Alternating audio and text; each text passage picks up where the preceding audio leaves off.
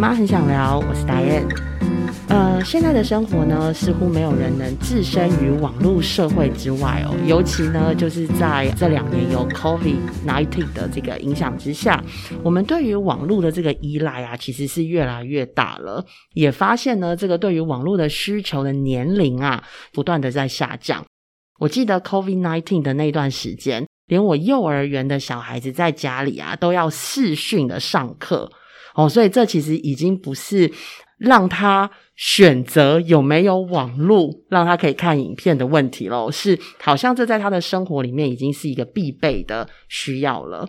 我自己是觉得呢，就是父母既然没有办法避免孩子啊接触网络，那我们是不是就应该培养孩子有意识并且安全的要使用这一份科技呢？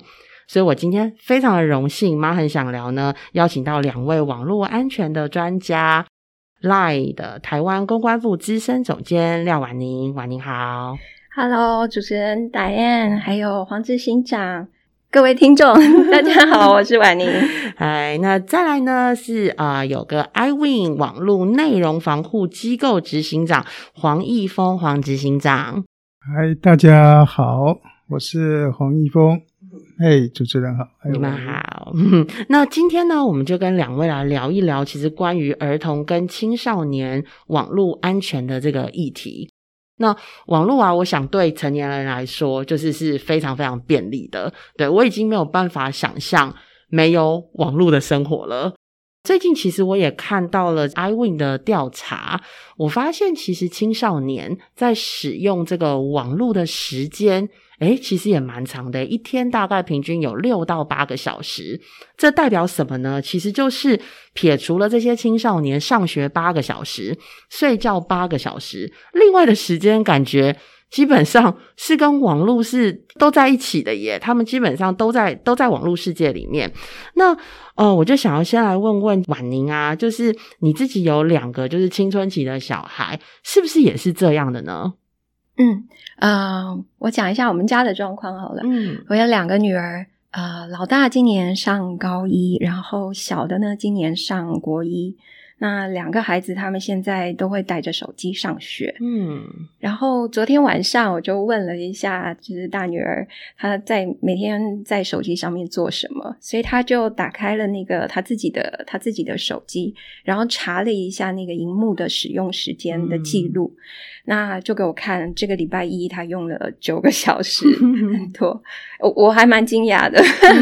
礼拜二用了八个小时，那我就 问他说：“你这这很长。”对我没有想到他他课业如此的繁忙，对他竟然还可以在手机上面花这么多的时间。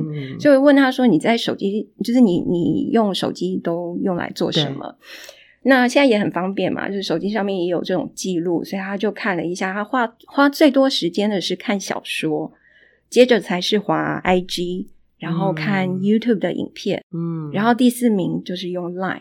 嗯，那比如说每天午餐的时间，他就会拍一张便当的照片，然后传到我们自己家庭的群组，然后跟大家说今天学校的营养午餐怎么样怎么样，或者是不好吃，然后通常都会抱怨。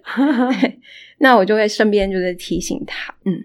那其实他自己，呃，他自己知道，就是他这样子的这个顺序哦，使用手机的顺序，其实跟他自己的同学同才是非常不一样的。因为就他的观察，他同学其实花很多很多的时间在打游戏，OK，然后滑滑嗯，IG 啊这些社群，嗯，然后用呃 Messenger 聊天，嗯，这个是老大的状况，嗯，那小的呢？小的他现在去学校的时候，他也会带着手机，但是他他到了学校以后，他就必须要就是交给老师统一的保管哦，一直到到放学的时候才能够拿回来。嗯，那每天一放学，他第一件事情就是到我们家庭的群组去喊肚子饿，然后问今天什么？对，今天的晚餐是什么？然后妈妈准备了什么晚餐？这样子。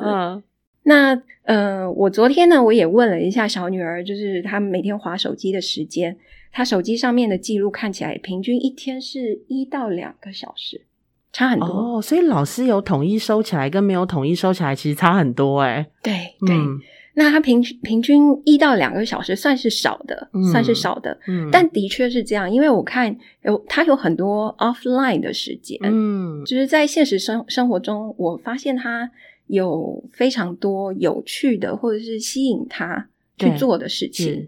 比如说，他看实体的书啦，然后他喜欢手做一些东西，嗯，然后折纸啦，或者是练跆拳道等等等等，嗯，他比较活泼好动，嗯。然后我昨天有问他，就是一到两个小时，一说说少也不少，每天一一两个小时，一个礼拜下来就就七到十十四个小时，他最常拿来做什么？对，那他看了一下记录。呃，第一名的是一个画画的软体啊，然后第二名是用 Line，嗯，然后第三名是玩速读的游戏，第四名是看 YouTube 的影片，嗯，大概是这样子，嗯，对。那我刚刚听到就是国一跟高一嘛，那呃，婉宁是怎么在评估，就是什么时间点就是可以给他们手机？那你的考量是什么？嗯。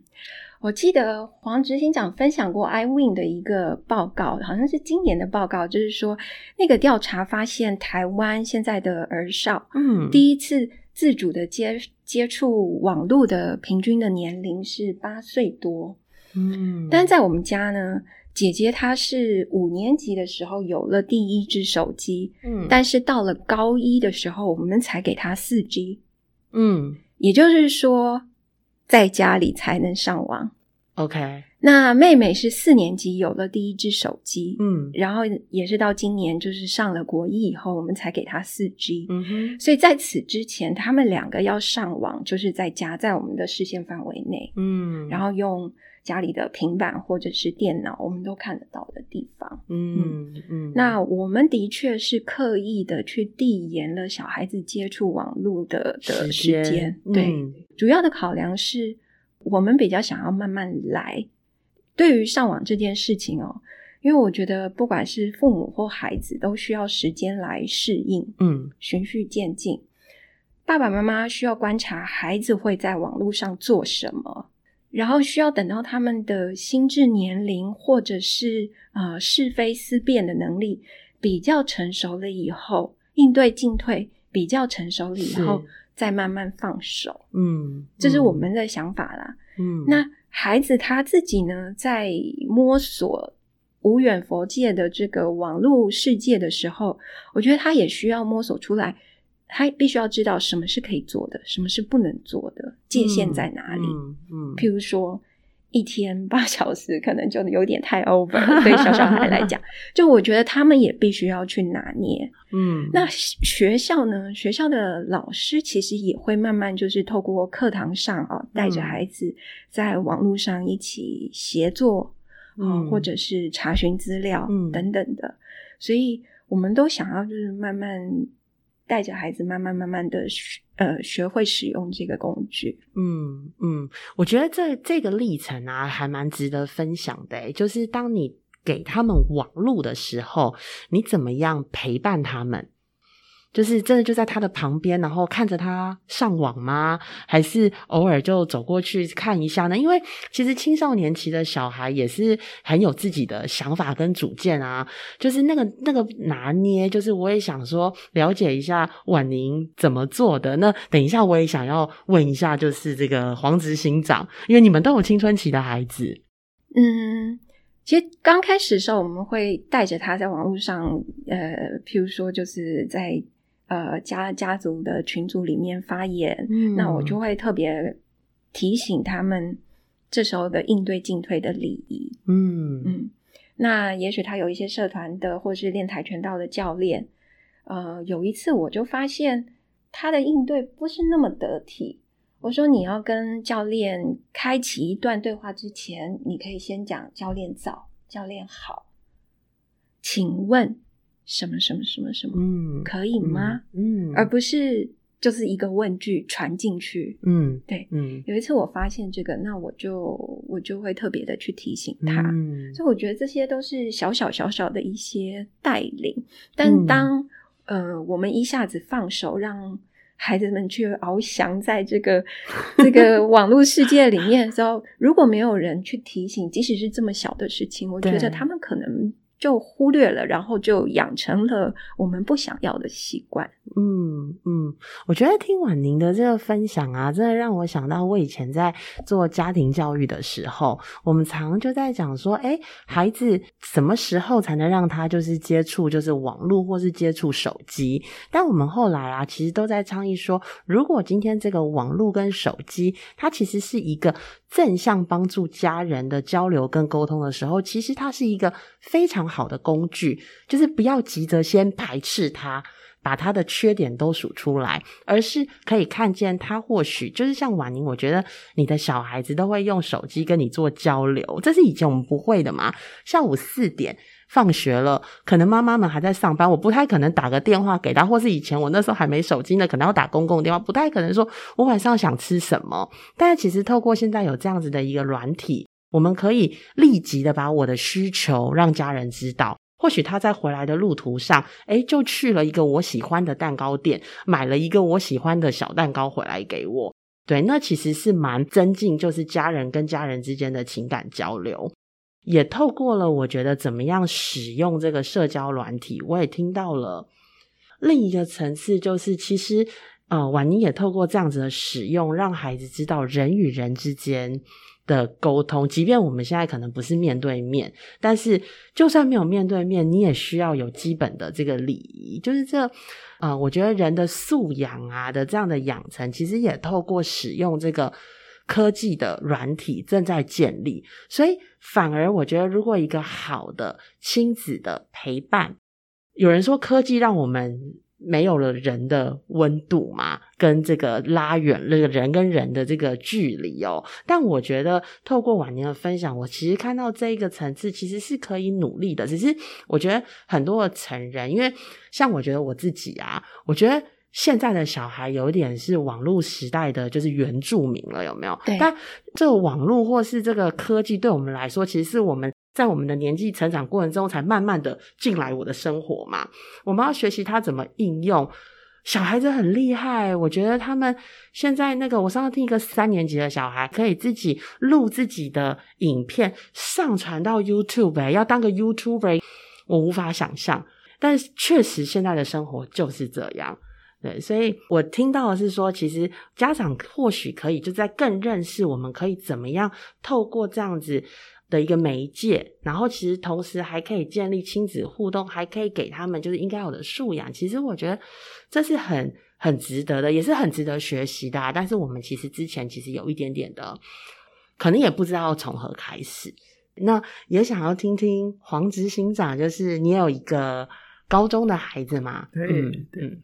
我的小孩现在也是跟婉玲一样，有一高一，那他很小就上网，那因为那个时候小时候我们有时候会送他去营队，那为了要跟家里保持联系，嗯，所以我们就那段期间，那去营队的期间会给他一个手机，那当然都是我们爸爸妈妈呃不用的手机给他，嗯，然后所以他很小就上网。那他开始有手机的时候是十三岁，也就是刚生日晚，我们就买了一只手机给他。那那个时候呢，他就开始加去去 Line 开账号，Facebook 开账号，跟他的朋友、他的同学去联系。因为我是本身是一个很早就使用网络的人，嗯，然后工作上面我本来就是会跟网络上面有些内容有关，嗯，或者是。很多家长关心的孩子太常玩游戏有关，所以我就对孩子在上网这件事情，其实我是抱持的，不要把它当做洪水猛兽，当做坏事。是，因为我们都曾经从小孩长大过，小时候人家越禁止我们的事情呢，我们越想去做。没错，所以呢，我从小就让孩子在我们的面前上网。嗯，你要玩游戏也可以。那跟我们坐在一起在玩游戏，所以现在我们其实都知道孩子上网在干嘛。嗯，好，就是 第一个他就一样会玩游戏，跟很多孩子一样。然后呢，他也会跟同人聊赖，我每次只要看到在桌上，哎，嘴嘴角在窃笑的时候，我就知道他在跟聊天，同学聊天。好，那他本身因为是音乐班，所以他会把他的一些音乐的作品放在 Facebook 上放在 IG，然后甚至会放到 YouTube 上面。他也会参加音乐性的一些粉丝团。嗯，所以我们大概知道孩子在网络上做什么。那所以我们就比较没有担心，嗯哼。那也因为你从小跟着他在你的旁边这样，那他也不会很遮遮掩掩的，那我们彼此都会放心，嗯哼。其实到现在为止，他的上面的某一些的账密是妈妈都知道。如果妈妈真的要看他的那个，是看得到的，因为从小就已经习惯是这样。那有些时候越了解孩子的。这个会有个好处，就像刚刚王林讲的，他会借机去告诉他孩子你在跟人家说话的礼貌。那有一次，呃，看到这个班上有些同学在上面讲了什么话，去伤害了谁，是，那会引起其他同学的愤怒，是。那妈妈就会借这个机会给他机会教育，嗯，说你在上面有些话，嗯，不能乱讲，嗯，有些事情。那个是会有伤害的啊，那这个东西上那一次就是同学变演变成霸凌，那我们就告诉孩子说，你看，如果你在上面说了或骂了别人，更多人会来骂你，嗯，你一个人处理不了这件事，那就是一个机会教育，嗯，我再举一个 一个很好笑的例子，就是我孩子还小的时候，有一次国中的时候，那他有个班上的同学，也不晓得怎样就。有点，我也许我们讲叫翘家，嗯，没有回家，嗯，到了很晚了，然后爸爸就在在赖群上面在问说，同学有没有看到他的孩子啊？对，结果呢，我儿子就在上面泼了他的玩游戏的历程，嗯，就是我今天过了哪，过到第几关了，嗯，结果那个同学就突然在赖群上回应了。好，然后呢，我儿子就就讲说，其实不用担心，他没有不见，对他还是安全的。然后就找到了那个他的，他他家人找到他的同学，嗯，所以这也是一个好的应用啊，嗯，就是他在这上面，所以网络上面，我们可能我是比较抱持的，你多跟孩子陪伴他，啊不要让他以为哦这件事情是不能做的事，如果不能做的事，他会越想去做。嗯，让他大大方方的那个。那当然，我们还是因为会讲，就是说，你当然一定要功课做完。好，那另外一面，因为我孩子他有很多的一些的活动，嗯，比如说，我们也会担心他在都在网络上面人际关系怎么办？对呀。所以我的孩子都有去参加一些乐团，嗯，还是要让他有实体的人际互动，嗯。那因为他有这些的活动，所以我也不会太担心说。他是不是很沉迷，每天都在网络世界里面？因为他还有其他事要做。嗯，所以大概我们家是用这样的方式跟态度跟孩子，所以孩子也可以看得到我在上网干嘛。对，所以看起来，其实如果我们跟孩子，就是当他开始接触网络的时候，我们其实很。开放的心胸就是很 open minded，不要限制他这个，限制他那个，然后在旁边陪伴他，好像听起来孩子目前都还是可以接受的。那我知道呢，就是呃，黄执行长的这个 i win 啊，呃，你们的宗旨其实有一个是用观念的建立胜于就是啊沉迷的辅导嘛。那在你们的工作里面呢，其实。也有一些就是儿童与青少年的这些啊网络行为的观察，那我想可能会有很多的父母会想要知道，那到底孩子或是青少年在网络上面的时间这么久，他们到底都在看什么、玩什么，或者是他们到底都在聊些什么啊？因为很多家长都关心自己的孩子嘛，担心他在网络上做什么，对，看什么。因为更多当然来自于我们就是不知道孩子在上面做什么，所以你会担心，就会很焦虑嘛。以前大家都在客厅看电视，你比较不会担心，因为你孩子看得到。对我看的跟你看的是一样的。那 iWin 就是一个这样的一个一个一个目的成立的一个组织，嗯，然后它是政府去委托民间成立的，嗯，好，那就是把大家的担心。看能不能借由这个组织去降低一点大家的担心。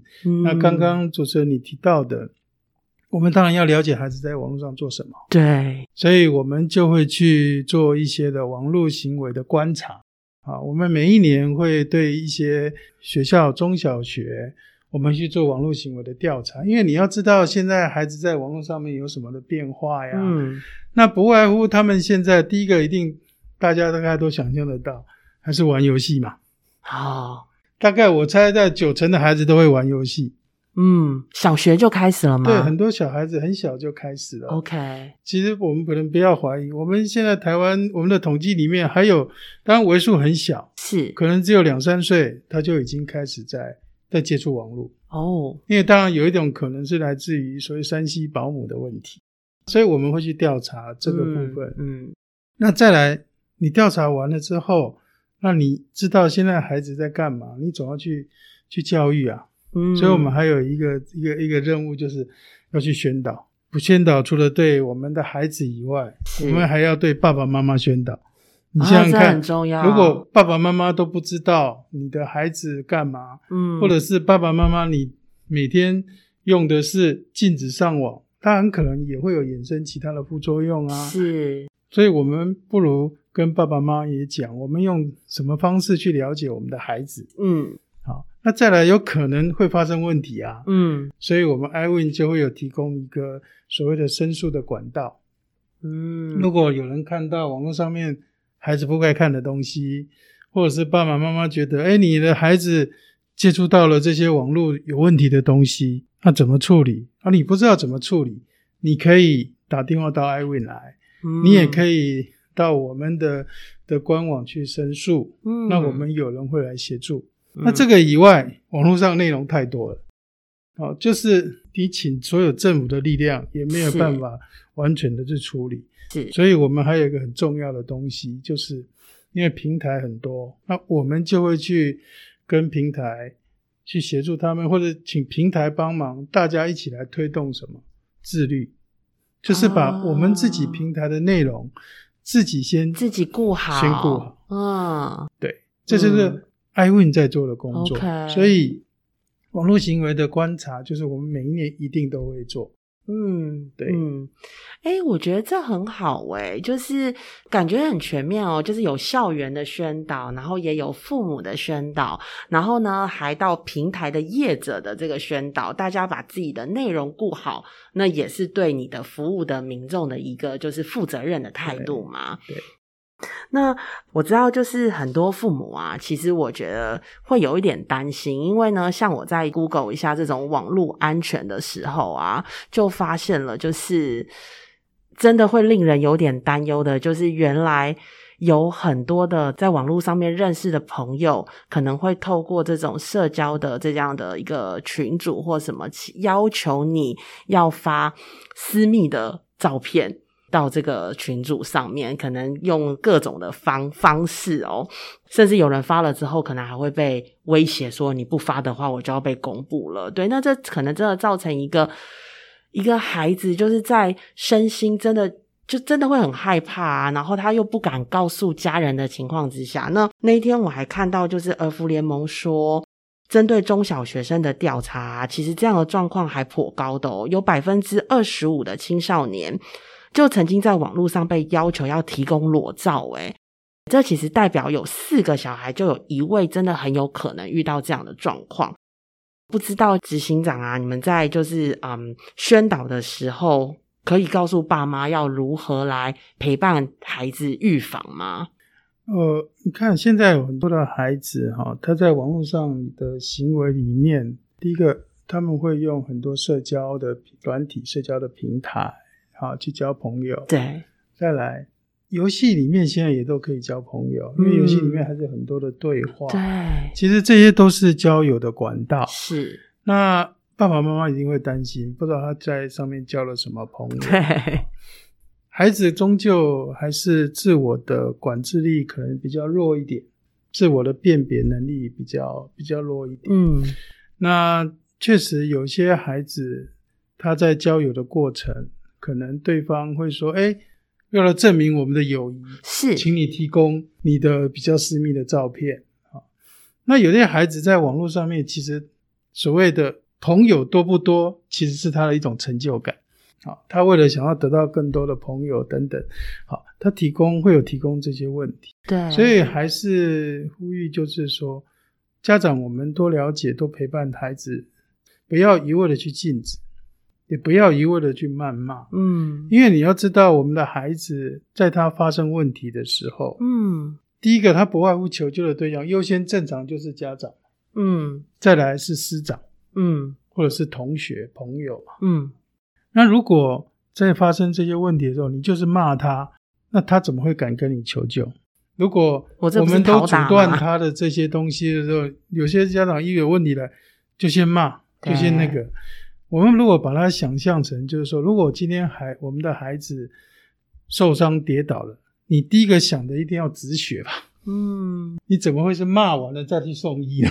嗯，对不对？好，所以一方面我们平常就跟他了解，哎，跟他看他跟就像陪伴他一起上网，了解他在做什么，随时。告诉他说：“哎，你在网络分享一些网络上，包括你自己看到某些东西的心得，也跟你孩子分享。嗯，他也会跟你分享。嗯，那你就会知道说，哎，他在干嘛？等他有一天他发生这些问题的时候，那你就可以跟你的孩子一起来处理这些问题。嗯，然后处理的时候，很多家长可能不知道怎么办。嗯，那你可以找一些很多像 iWin，或者是还是有一些的 NGO 的团体，是他们有处理的经验。”怎么优先去帮你协助？如果我常常把这种私密照外传的时候，我们 iWin 当成什么？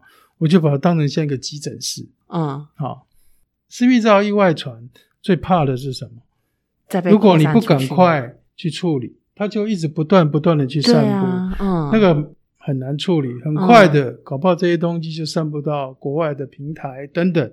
因为过去很多的案例发生，确实有。那艾文在做的就是先知道哪些东西会告诉你说，哎，你怎么去保留证据？嗯，然后我们就会再再来讲说哪些平台，我们就去跟平台来来请他们配合，嗯，把这些东西移除。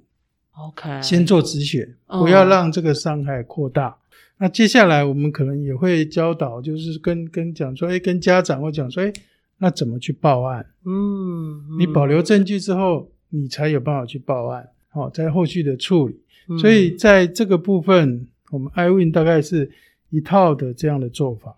平常我们就会去跟家长讲，嗯，现在有很多的家长一味的禁止孩子去拍什么拍什么，其实很难，是因为你可能反而不如跟他讲说，你拍，但是你怎么保护你自己，不要把它流出去。对，因为你很难 禁止孩子都去做这些的行为。是发生问题的时候。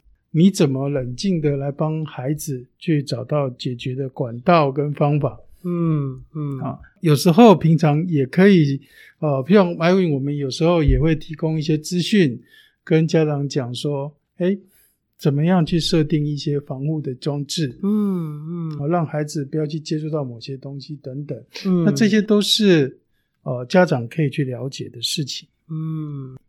看起来，我觉得听起来有点放心啊。如果真的发生这件事情的话，感觉 iWin 已经有一个很强而有力的系统，至少可以让那个不要再继续散布出去。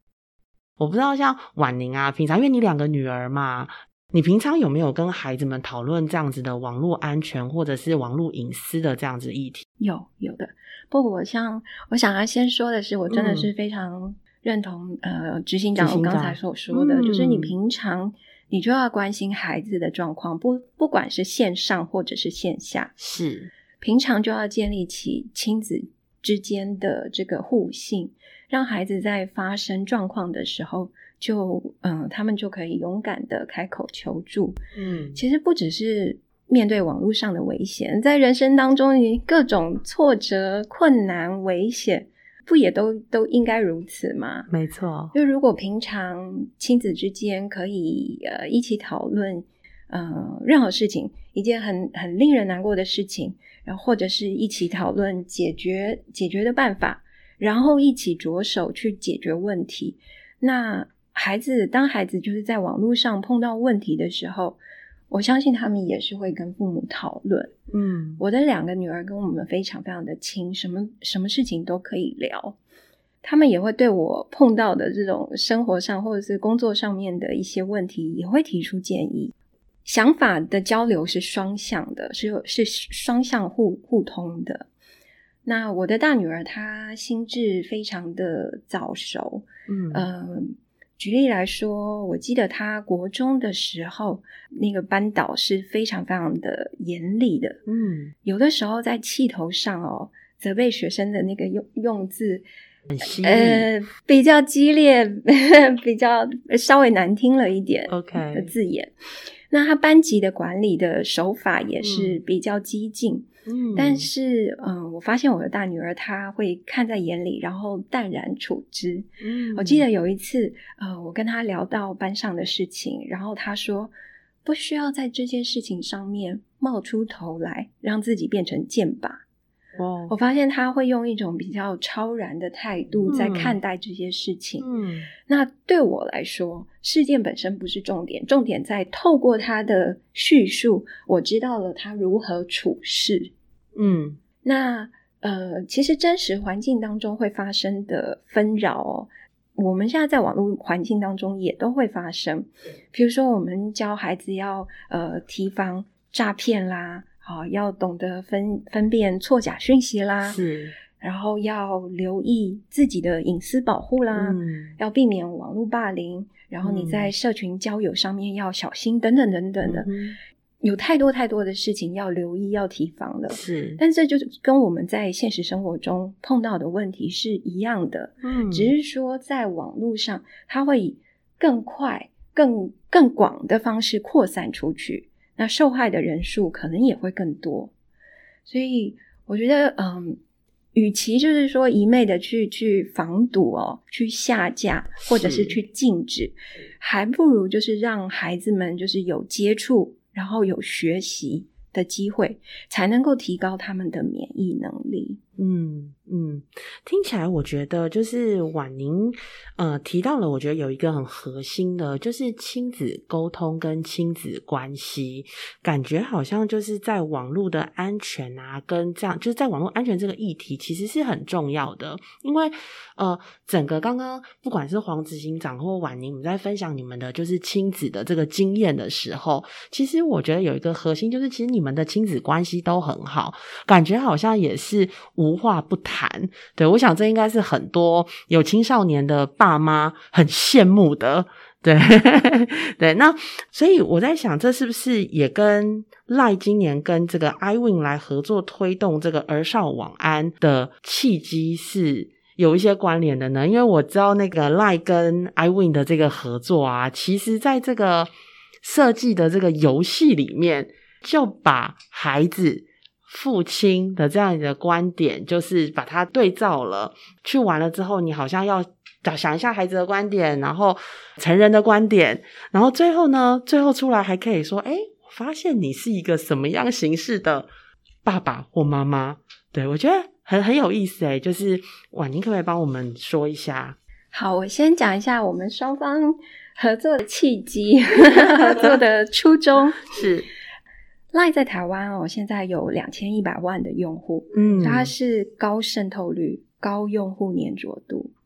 那所以我们的团队其实都认知到，就是促进治安的责任很重大，嗯，我们一直都很努力的，就是希望可以帮用户维维持一个安心安全的呃网络使用的环境。一方面呢，我们这些年来就是持续持续的去提升 Live 服务里面的一些治安。啊，以防止滥用，像是呃点对点加密技术啦，或者是呃借助外外部的这些治安的呃专业人士专家来强化治安的防护。但另外一方面呢，我们从二零一七年开始，每年都会投入呃资源来做大规模的这种治安的宣导，提醒台湾的这个网络的使用者最常见的一些呃网络安全的问题。嗯。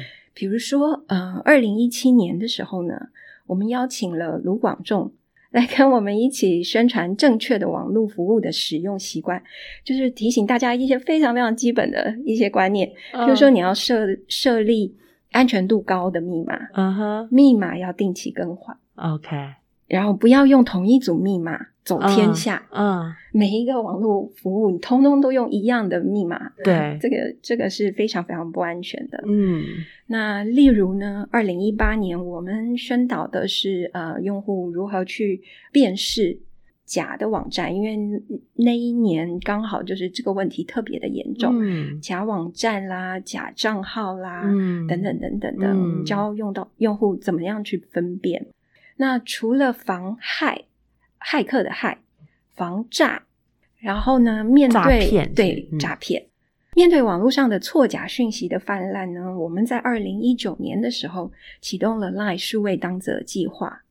那我们从杜绝错假讯息的流传，然后加速把正确讯息扩散出去，让更多的人掌握到正确的资讯，然后到提升下一代。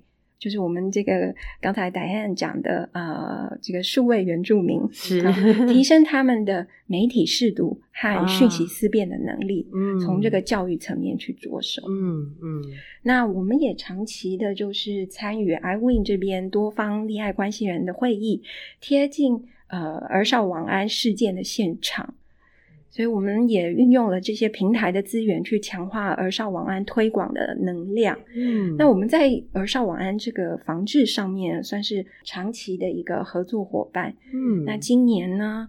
呃，我们就决定就是深化 双方的合作，一起来宣导儿少网安。是，那我们相信透过 iWin 在这个呃这个领域的一些专业哦，嗯，还有 Line 平台资源的串联呢，能够让台湾的，就是能够替台湾的这个儿童和青少年维护一个更安心安全的网络环境。嗯嗯，这很重要啊！而且好像现在的宣导已经不是那种教条式的宣导，对不对？设计了一些游戏，然后让大家都可以融入在里面，有趣味性，但是又可以同时得到一些就是要如何保护自己的一些方法。那所以这一次好像在合作，是不是就是用一个狼人杀的这样子的一个嗯游戏？来跟大家做这个宣导吗？那是不是也可以请就是婉宁来谈谈这个网安预言家平台可以为这些爸爸妈妈们带来哪一些的协助？嗯，其实今年的这个宣导哦，我们为期一个月，然后从沟通跟教育的角度来着手，就是我们呃有一个 slogan。持续亲子对话，网络就不可怕。这个这个 这很重要。持续亲子对话，网络就不可怕。对对。那在这个宣导的期间呢，一个月的期间呢，我们双方都卯足力，运用各种资源来全面的推广。那在其中呢，呃，十月十四号的时候，我们上线了这个 iWin 网安预言家这个公益性质的官方账号，它是一个大的亮点。嗯，我们参考了就是现在风靡全球的这个狼人杀这个桌游，然后在这个官方账号上面呢，呃，就是建立了一款独家的狼人杀了没聊天室解谜游戏，然后让。孩子们他们在网络上会碰到的各式各样的呃陷阱是好情境，把它设计成呃这个这个关卡的题目。那这个游戏呢，它结合了就是我们的这种聊天机器人的技术，所以它可以打造一个沉浸式的体验。嗯，它可能呃网络狼人，他他他很有可能就藏在我们平常。大家每天都会对每天都会接触的这些聊天室里面，对那玩家呢，他选择不同的选项，他就会导到不同的结局。是，然后每一个章节结束的时候呢，呃，用户就可以获得一些网络安全的呃应该注意的事项啦，或者是亲子沟通的一些小的技巧。那 iWin 晚安预言家这个官方账号，其实到现在已经吸引了十七万。十七万，非常多人，十七万的好友加入，其中呢，好像有一超过一点五万人已经玩过了这个解解谜游戏，嗯，而且未来，呃，我相信黄执行长还有 iWin 的团队也会持续的利用这个游戏，也许这个部分可以请执行长帮忙补充一下。嗯，跟 Line 这边合作玩远家这些东西，其实对我们的在宣传宣导上面这些观念是很有很大的帮助。嗯，因为非常迅速的，刚刚提到就有十七万的这个人的加入哈。嗯，你知道我们平常就在做宣导的时候，那个目标对象啊很善，但在这里有很清楚的族群。我们可以针对这些族群去提供他们需要知道的网络安全知识。嗯，也就你这个知识的传达的对象是对的啊，里面有很多是可能是家长。对，那你对家长传达他们需要的知识是。那透过这个也可以连接到，i 为我们有一些在在告诉家长，你可以有些平台，就像刚刚一开始您有提到。在 YouTube 上面，你要怎么去防护？告诉他们，哎，你在什么样的平台去设定你的隐私，去出增加你的防护装置等等哈。嗯，那这个东西后续我们都会持续的去应用在我们现实的宣导上面，让它发挥更大的成效。因为我们不时的把一些任何一些新的现在发生的实事的这些案例，对，我们会透过这些把它转换成资讯，让更多人去知道。嗯，所以它是一个很很我们双方合作一个建构一个非常好的有效的对外的一个沟通平台。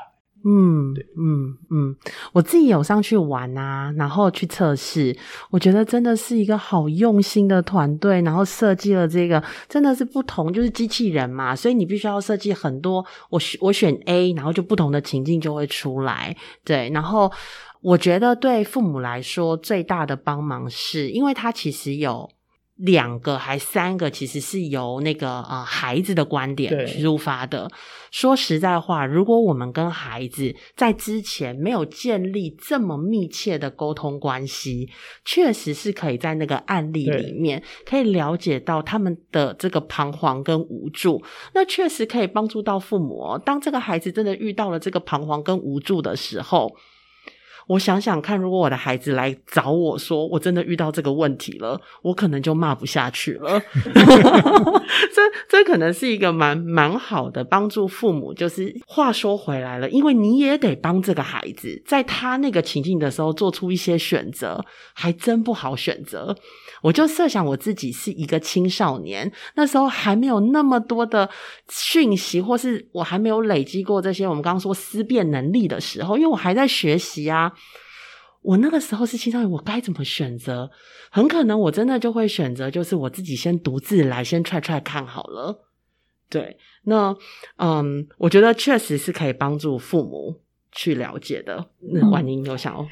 i win 晚安预言家，我们其实这个官方账号，我们真的是花了很多的力气，呃，在宣传。嗯，因为我们是希望让不管是父母也好，老师也好，或是孩子，他为了这件事情，他不需要再去摸索新的数位工具，他也不不必在网络资讯海这个大海里面 去费时去搜索。嗯，因为 Line 这个通讯软体大家都很熟悉，它怎么用，所以。用这个官方账号，其实都可以让大家非常非常方便，然后以最最熟悉的方式找到一些实用的资讯。嗯，去年呃，韩国爆发那个 N 号房事件之后，我看到台湾很多很多的媒体都开始探讨，就是台湾呃网络儿少性剥削这个议题。嗯，然后我记得我有在《金周刊》。有看到一篇报道提到黄执行长说的，就是说，呃，我们在台湾其实有很多热心的民众，他们积极的在网络上面寻找一些呃不当的内容，然后看到这些不当的内容，他们就会很快的去举报、去申诉。嗯，但其实呃，一般民众。呃，我记得就是执行长有说，就是说一般的民众他们的意识没有那么的高，对，也不不会熟悉呃申诉的管道，是，所以不论是被害人啦、家长啦、民众等等，对于呃网络儿少性剥削都不够理解，也不清楚就是自救的管道。对，那我们今年建立了这个呃，开启了这个 i win 晚安预言家这个官方账号，是。即使是今年的这个宣导期已经结束，但是这个官方账号未来会一直一直的持续存在。嗯，我们就是希望能够让呃民众，不管是孩子也好，或者是父母也好，可以持续的去透过这个官方账号去咨询，或者是去呃寻求跟网网安相关的一些议题，对必要的协助或者是实实用的咨询。嗯，所以他这个官方账号是不是我们就？把 Line 打开，然后搜寻晚安预言家哦，要 I win I win 晚安预言家，对 I W I N，然后晚安预言家，嗯，这样应该就可以很容易就会看到了，对不对？OK，那最后啊，我想要请黄执行长，可不可以来跟我们大家分享一下？因为 iWin 的服务，我觉得真的很多。那还有没有哪一些资源呢，是可以协助到爸妈的？然后或者跟爸妈做一些最后的提醒？我们希望爸妈如果有空的话，啊，可以连接到 iWin 的网站，甚至刚刚讲网安预家，我们在上面就会提供很多的资讯。嗯，告诉你如何去去保护你的孩子在网络上面的一些使用的安全啊。我们也会在上面提供，就是刚刚有提到的，我们教你，如果你不知道，你可以去上面学习。我们用很很容易懂的图示操作步骤去告诉你，哎，你怎么去设定，帮你孩子设定隐私。我们也会告诉家长说，你有哪一些的防护的机制可以去下载。嗯，好，比如说教育部它会有一个网络守护天十二点零，也有所谓的中华电信有色情守门员等等。我们会跟家长，如果你担心，嗯，那你可以去尝试做这些的下载。嗯，所以这个都是我们 iWin 除了大家都很清楚知道，如果你想要检举。有问题的内容，或者是申诉有内容，这个以外，嗯，也是我们日常都在提供的。嗯，我们会透过线上、线下各种宣导活动，去去做这些，去教育或者去告诉大家。那最后，我也想要呼吁，就是说，做一个，我也是一个家长，嗯，所以我还是要一个呼吁，就是说，我们对孩子在有些行为，你就会去骂他，会去禁止他，或是不信任他，可是别忘了。在我们是孩子的时候，我们也不希望爸妈用这个态度对我们。但今天我们是父母了，我们是不是也换一个态度去对待你的孩子？嗯，因为这你以前不喜欢的，不要再用这个方法跟现在的孩子做这方面的沟通。那再来，我也还还是讲，就是说，其实网络就是一个虚拟的马路，马路上面我们过马路，如果不小心，嗯，可能会发生车祸等等的问题。没错，但是我们就这样禁止孩子上马路吗？不会。所以，当我们孩子要从小要走在马路的时候，你是不是会牵他的手，带他走一段路，告诉他说：“哎，你这里斑马线你才能过，你要注意红绿灯，你要什么什么什么？”那你是不是就是要陪伴他走一段路，让他去了解？那你要跟他孩子一起分享。你在这马路上看到的这些风景，看到的一些东西，你可以跟他做分享。那网络上何尝不是？做了这些分享之后，那你们才会有一个彼此的信赖。他有问题的时候，他会跟你讲。嗯，现在孩子的数位的能力其实比家长都快，学习能力比家长都速度都快。你可以跟你孩子做一些的交流。孩子可以教你怎么去去做一些的操作跟设定，对，那你也可以去教一些孩子不知道的使用的方式，彼此交流，那彼此就会互相的依赖跟信赖，嗯，那这样，因为他跟你互相有资讯的交流，你知道他在做什么，那你不就会比较安心吗？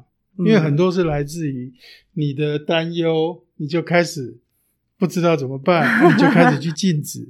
然后他遇到问题，其实他更会逃避，嗯，所以我还是最后还是还是回到那一句话，就是持续亲子对话，嗯，真的网络就不可怕，嗯，然后有问题的时候，不要忘了去寻找一些机构、NGO 团体各方面来给你一个协助，嗯嗯，所以其实。沟通就亲子关系的这样子的一个沟通，或者亲子关系彼此的这个信任感，感觉好像是这个要网络安全非常非常重要的核心。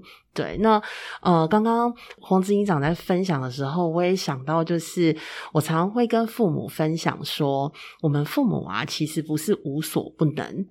我们在孩子的面前，如果我们无所不能的时候，孩子学到的就是我好像以后长大也是要是一个无所不能的人，那其实是非常辛苦的。如果我们也可以放下，就是我们还是有。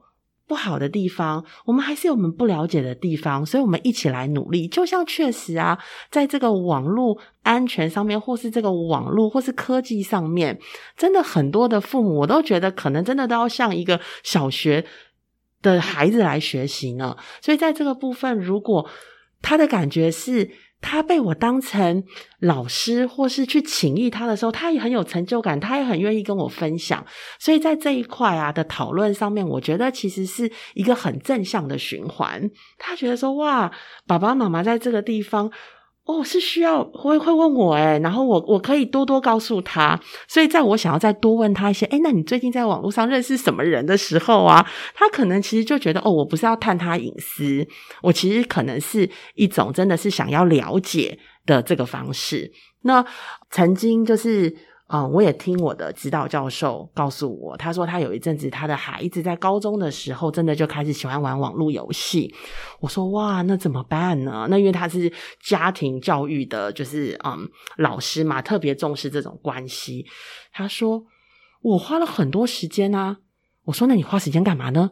我去学这个游戏怎么玩。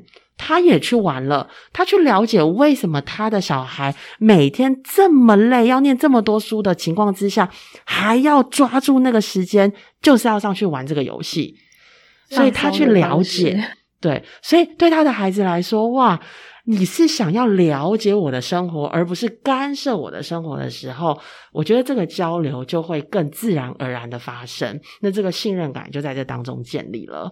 就像刚刚也有提到，就是说网络安全啊，其实真的就像我们不会放任小孩子三岁小孩在路上行走一样，我们会教他最基础的。你可能到了马路口，你要停下来，你可能要我牵着你走一段。所以，呃，我觉得家长就是不用担心，不要太害怕。就是我们自己呢，在这个过程当中，我们也学习，然后我们跟孩子一起手牵手走这一段网路学习的路。啊，那刚刚其实，在我们的就是呃访谈过程当中，其实有推荐大家有一些工具哦。那这些工具呢，大家都是可以更好的协助孩子，也可以协助我们建立很安全的，就是使用网络的这样子的一个方法。那今天谢谢两位的来宾的分享。那妈很想聊，我们下次见，谢谢，谢谢。